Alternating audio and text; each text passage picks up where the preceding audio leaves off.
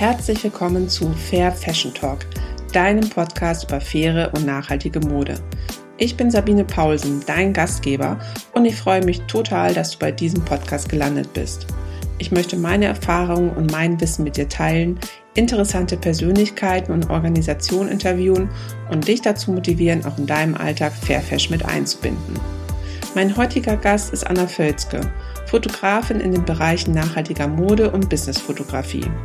Anna hat ihren Fokus auf Bio-Labels und Firmen, die sich für Nachhaltigkeit einsetzen, gelegt.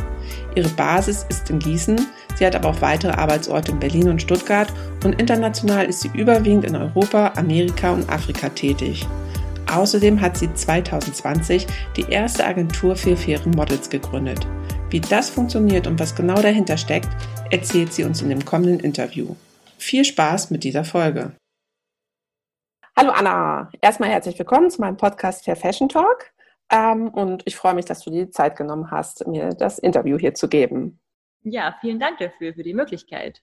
Ja, sehr schön. Möchtest du dich erstmal einmal kurz vorstellen, so ein bisschen?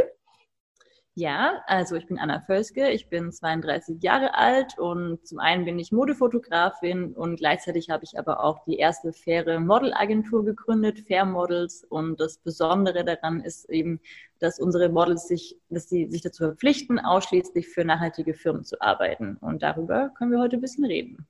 Total gerne, genau. Deswegen habe ich dich auch eingeladen, weil ich hatte den Bericht schon mal gelesen über deine faire Modelagentur. Und ähm, klar, interessiert mich jetzt erstmal, ähm, wie bist du auf die Idee gekommen? Ich, ich fand es großartig, die Idee. Ähm, dass so, hm, stimmt, warum gab es das nicht irgendwie schon vorher? Also da bin ich gespannt, was du dazu erzählst. Genau, ja, das ist immer so ein ganz guter Effekt, den hatte ich eben auch so. Gibt es das eigentlich schon? Nee, gibt es nicht. Aber warum eigentlich nicht? Ist doch irgendwie total die Nische und auch so eine Lücke, die man unbedingt füllen muss. Und ich habe es schon gesagt, dass ich eben auch Modefotografin bin und da auch am liebsten für nachhaltige Firmen arbeite. Und da war eben so die Resonanz äh, bei den Firmen, dass sie oft ein ganz tolles Model gefunden haben, also die eben selber äh, nachhaltige Firmen, die das gesagt haben, das aber nicht mehr gebucht werden kann, weil es in der nächsten Saison für irgendein Fast Fashion Label, sowas wie Kick oder sowas gebucht war. Ja, das war so ein konkretes Beispiel. Und dann ist es einfach überhaupt nicht glaubwürdig. Und mhm. man schätzt auch so ein bisschen, wie aufmerksam die Leser sind. Also ich kenne es von früher von Hess Natur. Da haben dann auch immer so die Leute wirklich so Leserbriefe geschrieben, wie es denn sein kann, dass jetzt irgendwie die braunhaarige Frau jetzt mit dem blonden Mann Weihnachten feiert, wo sie doch im letzten Katalog noch irgendwie mit dem anderen zusammen war. Haben die sich jetzt getrennt und wer ist eigentlich das Kind? Ja.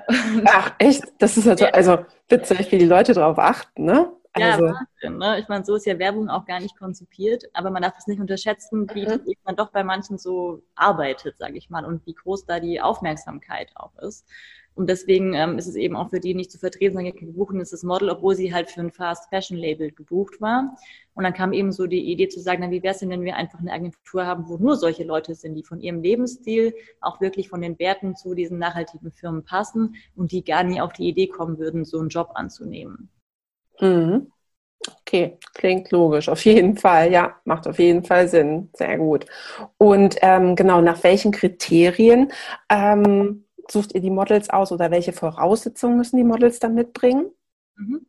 Also sind eben so ein bisschen schon auch noch an diese ja, Schönheitsideale gekoppelt, würde ich mal sagen. Ja, und einfach auch so ein bisschen an die Passform. Also wir können jetzt, ähm, die müssen schon eine gewisse Größe haben und so ein paar Standardmaße einfach erfüllen, jetzt mal rein optischer Natur und eben so einen gewissen ja, Schönheitsfaktor haben. Ja, wobei natürlich auch Attraktivität immer so ein bisschen was Subjektives ist. Ähm, aber wichtiger ist uns eben auch oder dazu kommt eben dieser nachhaltige Lebensstil und diese, diese Bereitschaft auch, sich dazu, zu, dazu zu verpflichten, ähm, nur für diese Labels zu arbeiten. Also nicht nur in der Mode, es kann ja auch Werbung sein für ganz andere Produkte. Ja, es kann ja auch Ernährung sein oder ich habe so eine Anfrage für nachhaltige Matratzen oder was auch immer. Ja, das ist ja nicht nur auf die Mode ähm, begrenzt. Aber trotzdem, indem die sich dazu eben darauf einlassen, sich dazu zu verpflichten, ist ja trotzdem der mögliche Markt extrem eingeschränkt. Ja. Während so ein Model in einer herkömmlichen Agentur hat ja quasi 100 Prozent Buchungschancen, sage ich mhm. mal. Ja, der Markt ist ja komplett offen und es ist eben einfach eine, eine ganz bewusste Limitierung an Möglichkeiten. Und dadurch aber wiederum, also hoffe ich auf jeden Fall, so ist die Idee wieder so eine Eröffnung an Möglichkeiten. Ja. Mhm. Und äh, wie findest du die Models? Also ähm, ich schätze mal, Genau, einfach auf der Straße ansprechen, so wie man das klassischerweise ja irgendwie kennt. So hm, ähm, funktioniert ja nicht unbedingt, weil du dann ja halt die sozialen oder die nachhaltigen Kriterien bei dem Model dann ja nicht sofort erkennst. Also wie kommst du auf deine, ja, auf deine Models?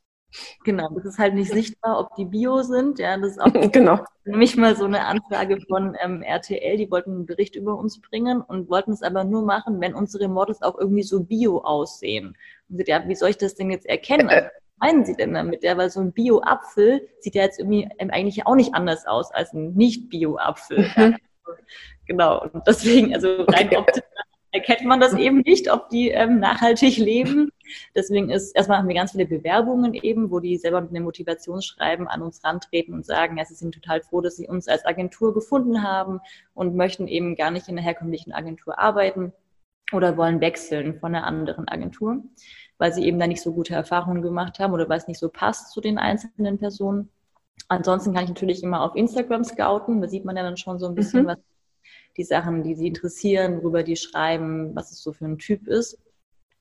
Und ähm, als es noch möglich war, auf Messen zu gehen, ja, vor mhm. Corona, was halt gibt, der Innertext zum Beispiel zu scouten, ähm, sowas eben, ja. Also auf solchen Veranstaltungen, wo irgendwie klar ist, dass es ähm, ein ganz spezielles Klientel ist, die halt da hingehen. Oder auch in dem lokalen Bioladen kann man jemanden finden, wo man dann schon sieht, okay, wenn da jemand einkaufen geht, dann hat es vermutlich ja, gut schon immer so eine bestimmte Szene, die auch so ein bisschen mhm.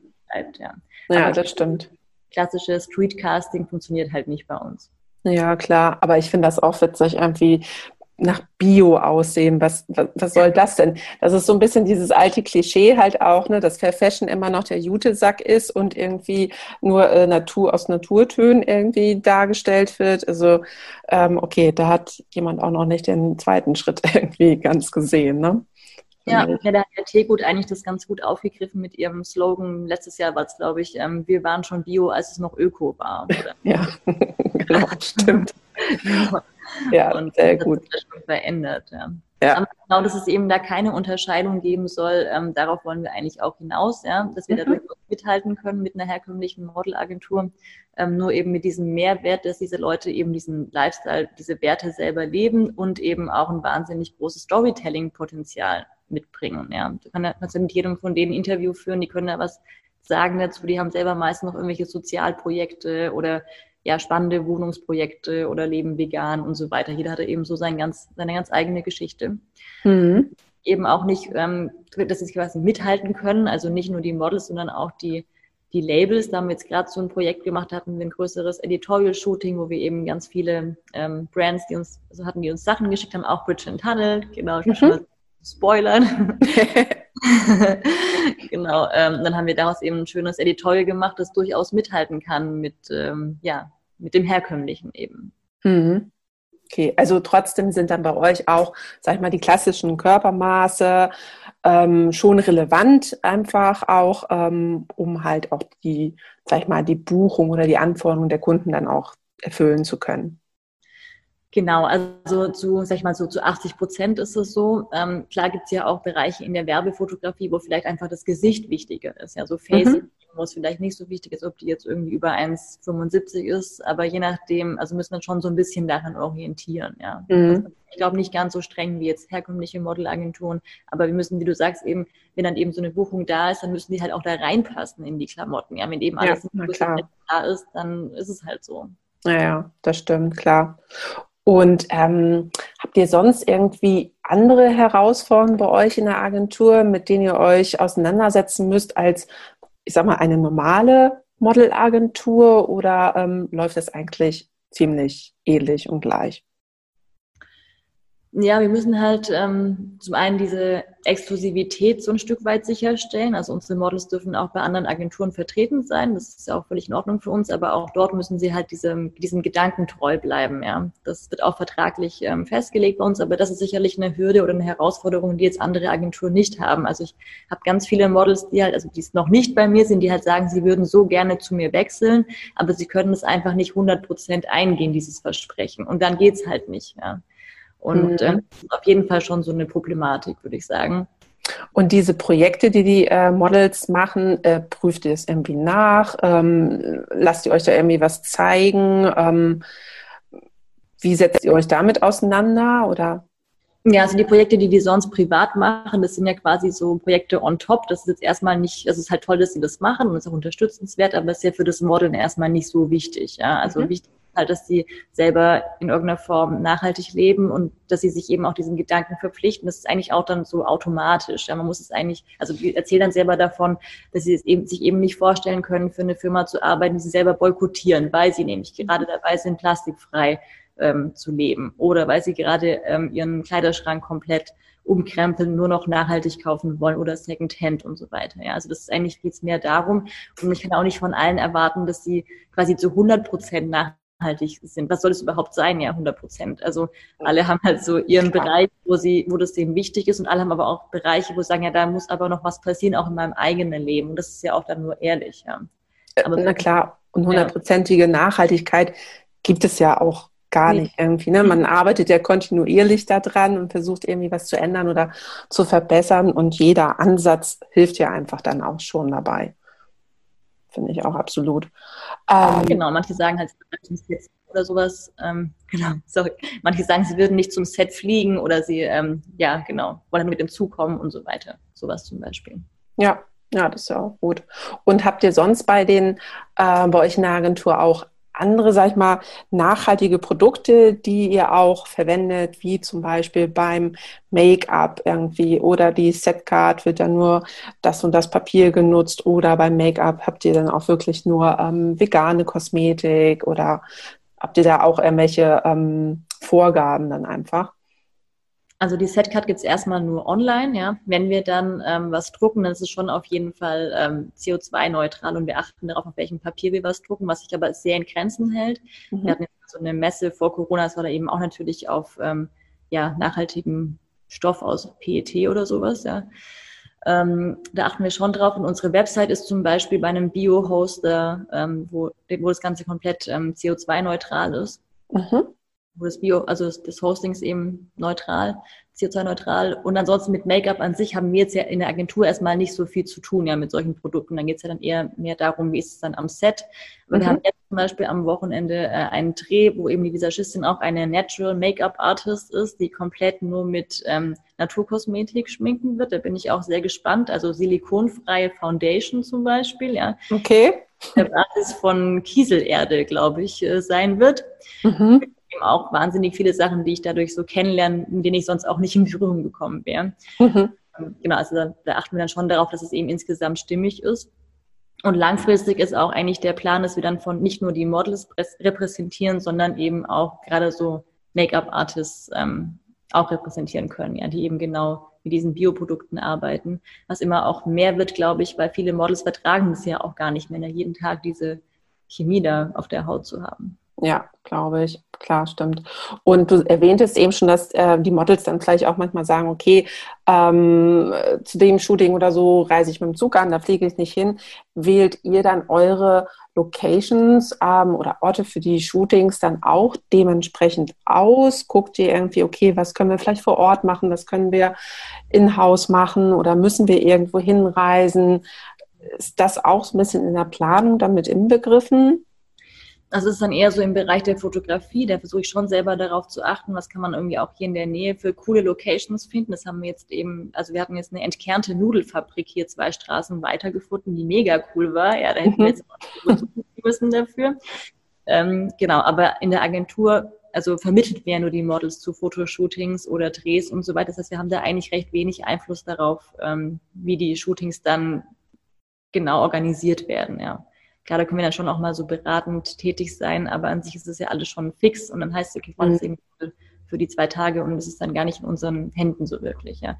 Aber da das ja alles nur nachhaltige Firmen sind, denken die ja schon selber auch meistens ein bisschen darüber nach, ja, dass sie nur noch in Europa produzieren, also die Fotoproduktion. Shootings machen, mhm, genau. Ja. Okay, ja gut.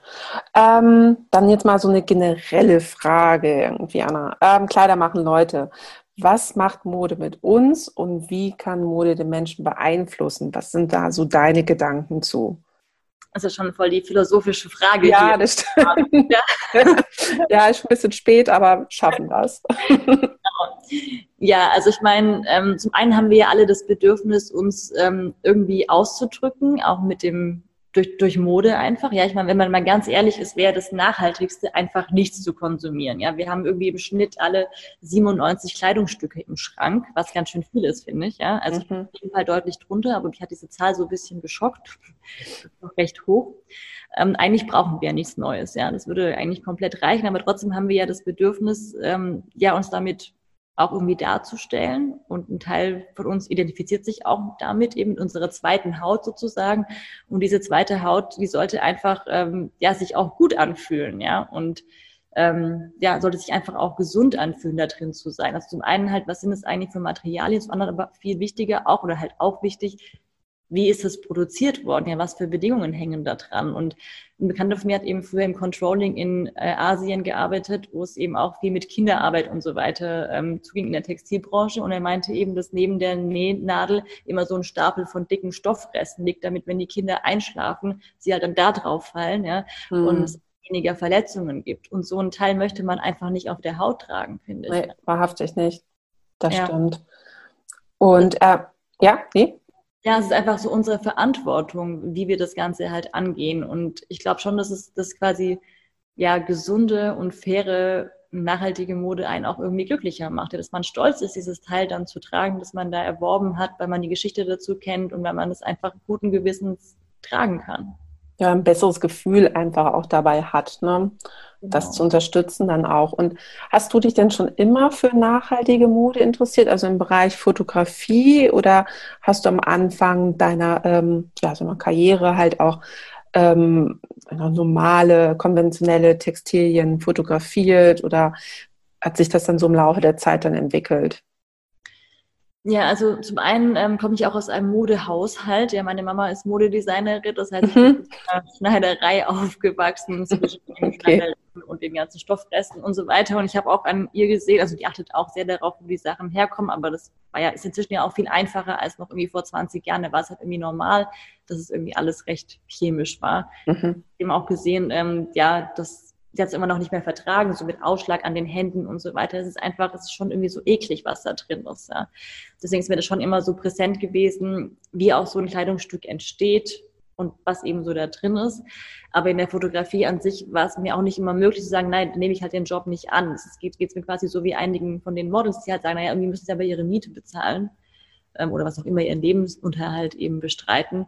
Und ähm, ja, ich hoffe einfach darauf, dass ähm, diese Firmen, die sehr nachhaltig sind, die sehr darauf achten, wie die Produktionskette ist. Zum einen eben, woraus ist das, Textilmaterial oder eben auch was anderes, ja, Nahrungsmittel oder eben Matratzen oder was auch immer, ähm, dass es denen nicht egal ist, wer eigentlich am Ende also das Ganze präsentiert, ja, wer eben das Fototeam ist, wie viel CO2 dabei ausgestoßen wird, wer eigentlich diese Leute sind, also wer die Testimonials am Ende sind. Und wenn dieses Bewusstsein eben da ist, dass es so eine Kette ist, die halt nicht einfach nur im Laden aufhört, sondern die eben auch bis zur Werbung geht, ähm, dann sehe ich da einfach auch eine viel größere Chance, ähm, ja, dass dieser Gedanke und diese Bereitschaft, sich da einzugrenzen, auch ein Stück weit belohnt wird.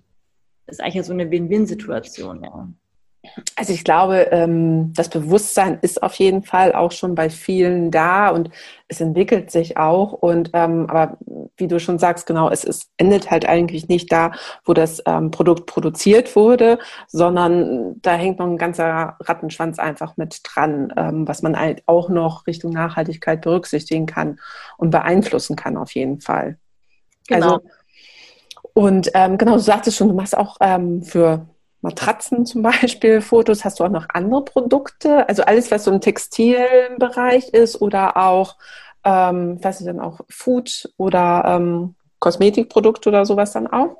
Ja, also alles, wo Menschen beteiligt sind. Also mhm. ich bin gar nicht ähm, so branchenfixiert, sage ich mal, sondern es ist eben mehr diese Nachhaltigkeit, ähm, die da eine große Rolle spielt und dann kann, kann man sich da ja alles dazu denken, ja, also von einem, keine Ahnung, ja. Getränk, äh, alles, was man eben irgendwie nutzt. Da kann man sich immer entscheiden, ist es nämlich die Bio-Variante oder halt die herkömmliche Variante. Mhm. Okay. Und gibt es da auch äh, besondere ähm, ja, Darstellungsmethoden, die ihr euch überlegen müsst, um ein nachhaltiges Produkt, ähm, gut, da wären wir jetzt wieder bei dem Bio-Gesicht vielleicht so ein bisschen, ähm, um halt zu sagen, okay, das muss ich jetzt beachten, wenn ich ein nachhaltiges Produkt fotografiere. Da darf jetzt nicht dieses, jenes oder welches darauf sein, aber ich muss das und das hervorheben. Habt ihr da bestimmte äh, Strategien oder Prozesse oder ähm, ähm, ja, Vorlagen irgendwie? Ja, man muss schon halt insgesamt darauf achten, wenn man so ein Bild aufbaut und dann Fremdprodukte dazukommen, also Props und Accessoires und so weiter, dass die halt dann einfach auch dazu passen. Ja, jetzt haben wir irgendwie so eine Anfrage für eine Kampagne oder wir machen dann so eine Kampagne, wo es auch um, darum geht, Nachhaltigkeit an sich zu visualisieren und, und so weiter. Das sind auch mit Ganztagsschulen und so. Und da kann man eben nicht irgendwie sagen, auf der einen Seite machen wir Nachhaltigkeit, dann machen wir aber irgendwie so die Plastikbox und die, was haben dann die Kinder an bei der Ganztagsschule, ja. Also man muss dann schon immer gucken, wie, wie passt es halt zusammen und wie konkurrent ist das Ganze. Also genau, alles, was man eben auf den Bildern noch mit zeigt, sollte halt schon auch in diesem, ja, in diesen Werten sich bewegen. Mhm. Aber an sich von der Visualisierung, also Werbung und Fotografie wird ja für die Nachhaltigkeit nicht anders funktionieren. Unser Gehirn funktioniert ja auch nicht plötzlich anders, wenn das halt Bio sozusagen sieht. Ja. Also das, was wir als schön empfinden oder worauf wir eben anspringen, ändert sich ja nicht. Da können wir die gleichen, ähm, sieht man die gleichen Mittel sozusagen. Ja ja. Okay, ja. gut, aber klar, die Umgestaltung, das Umfeld muss halt dementsprechend dann auch einfach zu dem Produkt dann passen, ne? Genau, oder es kann eben auch komplett im Kontrast stehen, ja, wenn es dann wieder so eine Message hat. Also man ist da eigentlich schon recht frei. Es macht halt nur keinen Sinn, was Biomäßiges zu bewerben mit mhm. überhaupt äh, anti-nachhaltigem. Das geht natürlich. das stimmt, genau. Wie man halt quasi Fair Fashion äh, nicht an einem ähm, Fast Fashion Model präsentieren sollte, so kann man das eben auch nicht in einem anderen Umfeld zeigen. Ja. Genau, dann sind wir schon bei der nächsten Frage. Genau, was bedeutet denn für dich zum Beispiel Fair Fashion oder nachhaltige Mode? Was verbindest du damit, ähm, wenn du danach jetzt irgendwie suchen würdest oder so? Worauf legst du den Fokus da? Ja, also ich denke mal, ich bin da so wie die meisten, dass ich in erster Linie schon erstmal nach der Optik gehe. Also wenn mir irgendwas gefällt, dann ist es erstmal toll, ja. Wenn es dann halt nicht nachhaltig ist, dann kaufe ich es halt nicht. Aber auch in dieser nachhaltigen Welt suche ich natürlich das, ähm, ja, was ich halt, was ich einfach mal optisch so gut finde, was zu meinem Stil passt. Und dann gibt es natürlich noch die Variante, ähm, Secondhand zu kaufen, ja, weil ich finde, ähm, dass eben viele von diesen Fair-Sachen einfach aufgrund von der Politik immer noch zu teuer sind. Ja. Also ich finde, es sollte viel mehr unterstützt werden, dass es eben auch die breite Masse erreichen kann, dass es nicht ein Luxusgut ist, bio oder nachhaltig zu konsumieren. Das kann eigentlich Absolut. nicht sein. Ja. Da gibt ja auch Möglichkeiten und Strategien und auch ganz konkrete Vorschläge, äh, wie man das ändern könnte. Ja. Und ich denke mal, dass jetzt wir auch Leute, die diesen Podcast hören, so ein bisschen in so einer Bioblase leben ja, und sagen, naja, wir sind da schon total weit und ähm, alle sind so bewusst und denken darüber nach und konsumieren irgendwie wenig oder halt gezielt. Ich war aber neulich mal wieder in der S-Bahn in der größeren Stadt, da war so alles voller Primark-Tüten. Da war ich total geschockt. Wie kann man denn da noch einkaufen gehen? Ja? Und aber das, das machen Leute ganz offensichtlich und zwar auch ähm, in großen Mengen. Absolut, sonst würden sie auch nicht mehr existieren. Aber du hast genau recht mit dieser Nachhaltigkeitsblase, in der wir uns immer ganz gerne und schnell befinden. Da muss ich auch immer aufpassen. Ähm, man denkt immer so, ja, aber das kennt doch jeder, das weiß doch jeder.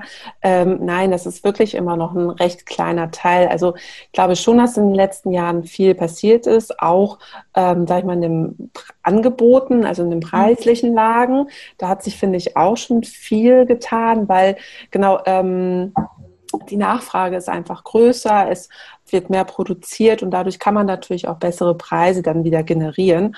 Aber ähm, wir sind noch nicht wirklich äh, ganz oben an der, an der Spitze irgendwie. Also da kann man noch einiges tun, auf jeden Fall. Ja, ich denke einfach, die Lösung muss in der Revolution von unten und von oben sein. Mhm. Es kann ja nicht sein, dass wenn ich jetzt ähm, ja so ich teste gerade so verschiedene vegane Alternativprodukte für mich, also bei der Ernährung denke ich mir, okay, wenn ich mhm. jetzt vegane Salami kaufe, ist sie aber deutlich teurer, als wenn ich hier so ein totes Tier kaufe. Das kann ja einfach nicht sein. Ja. Ja, das und, stimmt. Ähm, da sind, ich denke, ich bin einfach immer ein großer Fan davon, des Nudgings, ja, also Leute sozusagen auf das Richtige zu stupsen. Das ist so ein psychologischer Effekt. Und wenn man die Sachen einfach schon mal anders platziert, anders bewirbt oder einfach auch günstiger macht, dann wird es auch einen größeren Effekt haben. Und ich hoffe einfach darauf, und es wäre total einfach auch möglich, wenn eben das Gute auch das Einfache wäre. Ja, und mhm. sobald irgendwie was niedrigschwellig ist und man es halt sowieso machen könnte und es quasi der Default ist, nachhaltig zu leben, dann würden auch die meisten Menschen nachhaltig leben. Und genau, es darf halt kein Nischenprodukt einfach sein oder wie du auch schon sagtest, ne, dass es für manche äh, Personen halt nicht erschwinglich halt ist und, und das darf halt nicht sein, dass man dann in so eine Klassengesellschaft dann eigentlich kommt. Also ähm, da kann auf jeden Fall noch einiges passieren. Ja, das hoffe ich auch ganz stark. Ja, genau. Ähm, dann wären wir tatsächlich doch schon bei meiner letzten Frage, auch eine generelle Frage noch an dich. Anna, welche Rolle spielt Mode im Allgemeinen in deinem Leben? Du hast ja eben schon erwähnt, du bist ähm, schon im Felde oder im Umkreis äh, des Darmschneider-Handwerks aufgewachsen und hast da schon einiges miterlebt. Was hast du da so raus mitgenommen für dich? Genau, also Mode war eigentlich ja schon immer um mich herum. Es gehörte so zum Alltag, auch Modenschauen vorzubereiten, Musik aufzunehmen dafür und so weiter. Und da habe ich auf jeden Fall gelernt, dass Mode eben eine gute Möglichkeit ist, ähm, ja, sich selber auch nochmal so nach außen ganz anders zu zeigen. Also wie es einem gerade geht, wie man sich fühlt. Und meine Mutter meinte auch immer zu mir, es macht keinen Sinn, abends schon alles rauszulegen, was man morgens anzieht, weil du weißt ja gar nicht, wie du dich morgen, morgen dann fühlen wirst, morgen früh. Mhm. Genau. Ähm, ansonsten habe ich aber auch, ähm, oder denke ich immer noch, dass Mode einfach auch sehr praktisch sein muss. Es muss irgendwie alltagstauglich sein. Also ich muss damit irgendwie auch mit dem Hund spazieren gehen können und ähm, ja, mein ganz normales Leben leben und mich trotzdem dabei einfach wirklich wohlfühlen. Ähm, und aber natürlich auch noch total stylisch aussehen dabei am besten, ja. genau. Das sind ganz schön viele Anforderungen. Ja, genau. Da muss ich an diese In-Style-Werbung denken, dieses Wie denn sonst, wo die Frauen diesen coolen äh, roten Abendkleider den Müll rausbringen. Ja. Mhm. ja, äh, Mode. genau. genau. Es ist ja einfach so omnipräsent und es macht ja auch Spaß, äh, ja, Mode zu nutzen, so. Ja. Auf jeden Fall, genau. Es darf nur nicht genau ausgenutzt werden, dann irgendwie in dem Sinne. Ne? Also, ja, super.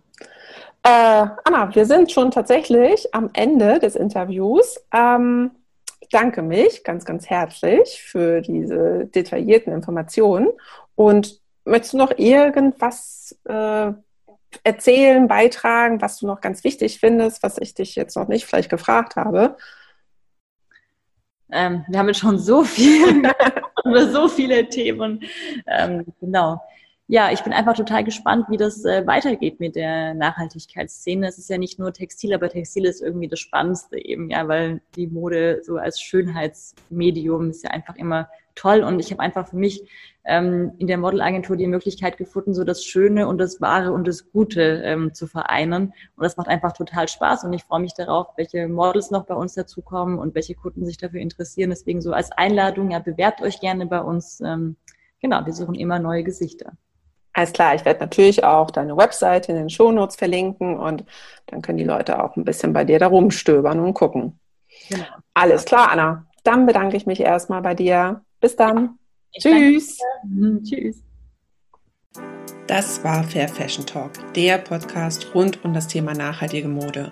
Wenn dir diese Folge gefallen und dich inspiriert hat, dann freue ich mich, wenn du Fair Fashion Talk abonnierst, eine Bewertung hinterlässt und ihn in deinem Netzwerk teilst. Weitere Informationen findest du in den Shownotes und auf www.fairfashiontalk.de. Gerne kannst du mir auch deine Fragen und Anregungen zusenden und dann freue ich mich, wenn wir uns bei der nächsten Folge wiederhören, die du natürlich auf gar keinen Fall verpassen solltest.